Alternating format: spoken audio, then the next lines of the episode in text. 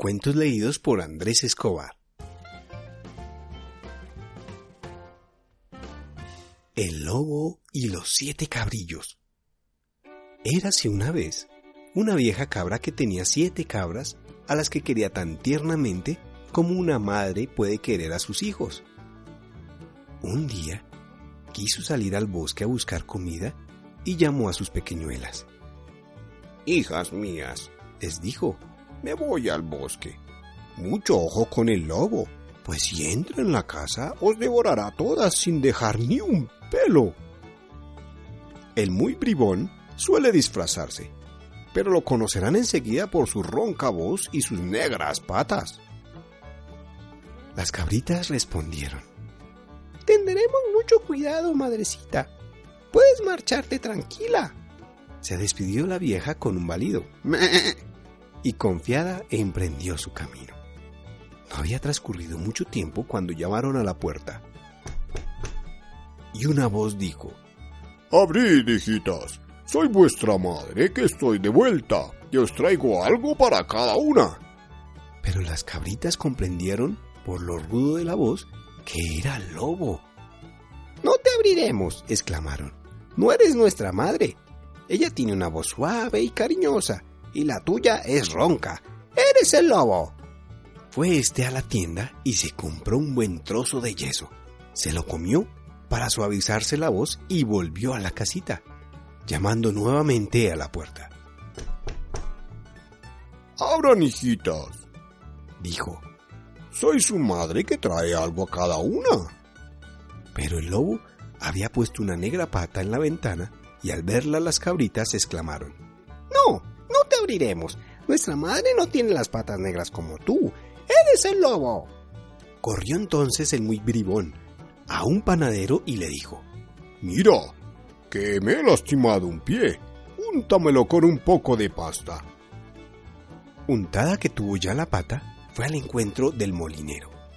Échame harina blanca en el pie, le dijo. El molinero comprendió que el lobo tramaba alguna tropelía se negó al principio, pero la fiera lo amenazó. Si no lo haces, te devoro. El hombre asustado le blanqueó la pata. Sí, así es la gente.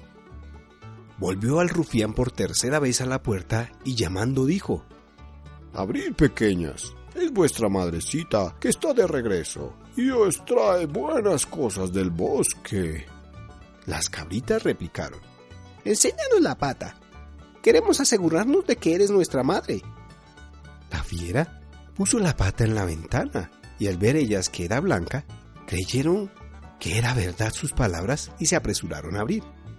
Pero fue el lobo quien entró. ¡Qué sobresalto, Dios mío! ¡Y qué prisas por esconderse todas! Se metió una debajo de la mesa, la otra en la cama, la tercera en el horno, la cuarta en la cocina, la quinta en el armario, la sexta debajo de la fregadera y la más pequeña en la caja del reloj. Pero el lobo fue descubriéndolas una tras otra y sin gastar cumplidos se las engulló a todas menos a la más pequeña que oculta en la caja del reloj pudo escapar a sus pesquisas. Ya lleno y satisfecho, el lobo se alejó un trote ligero y llegando a un verde prado, se tumbó a dormir a la sombra de un árbol.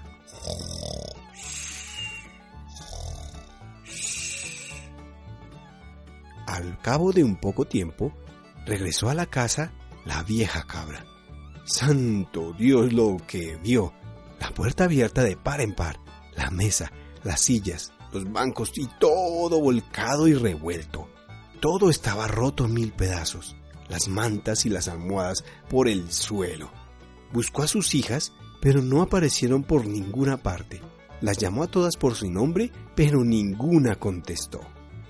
Hasta que llegó a la última, la cual, con vocecita queda, dijo, Madre querida, estoy en la caja del reloj.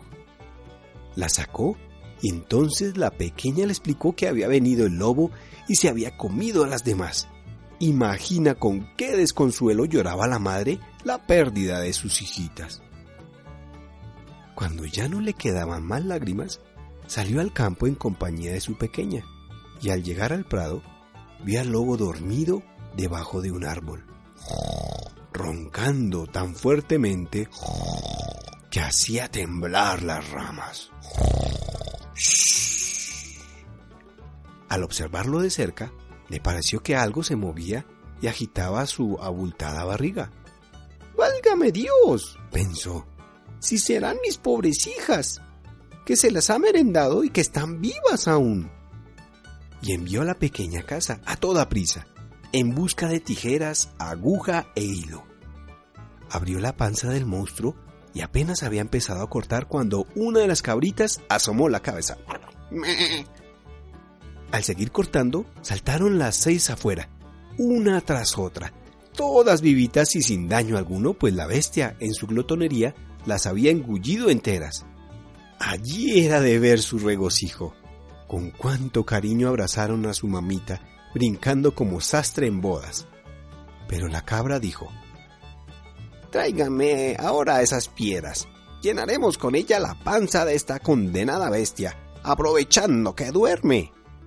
Las siete cabritas corrieron en busca de piedras y le fueron metidas en la barriga hasta que ya no le cupieron más. La madre cosió la piel con tanta presteza y suavidad que la fiera no se dio cuenta de nada, ni hizo el menor movimiento.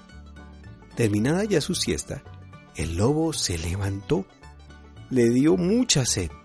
Caminó a un pozo para beber.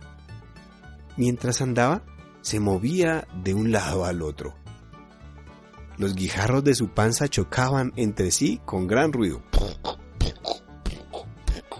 Por lo que exclamó, ¿Qué será este ruido que suena en mi barriga? Creí que eran seis cabritas, mas ahora me parecen chinitas. Al llegar al pozo, e inclinarse sobre el brocal, el peso de las piedras lo arrastró y lo hizo caer al fondo, donde se ahogó miserablemente. Viéndolo las cabritas, acudieron corriendo y gritaron jubilosas. ¡Muerto está el lobo! ¡Muerto está el lobo! Y con su madre se pusieron a bailar en coro en torno al pozo. Y colorín colorado, este cuento se ha acabado. ¿Quieres seguir escuchándonos? Búscanos en tu reproductor de podcast favorito. Hállanos como Cuentos por Andrés Escobar.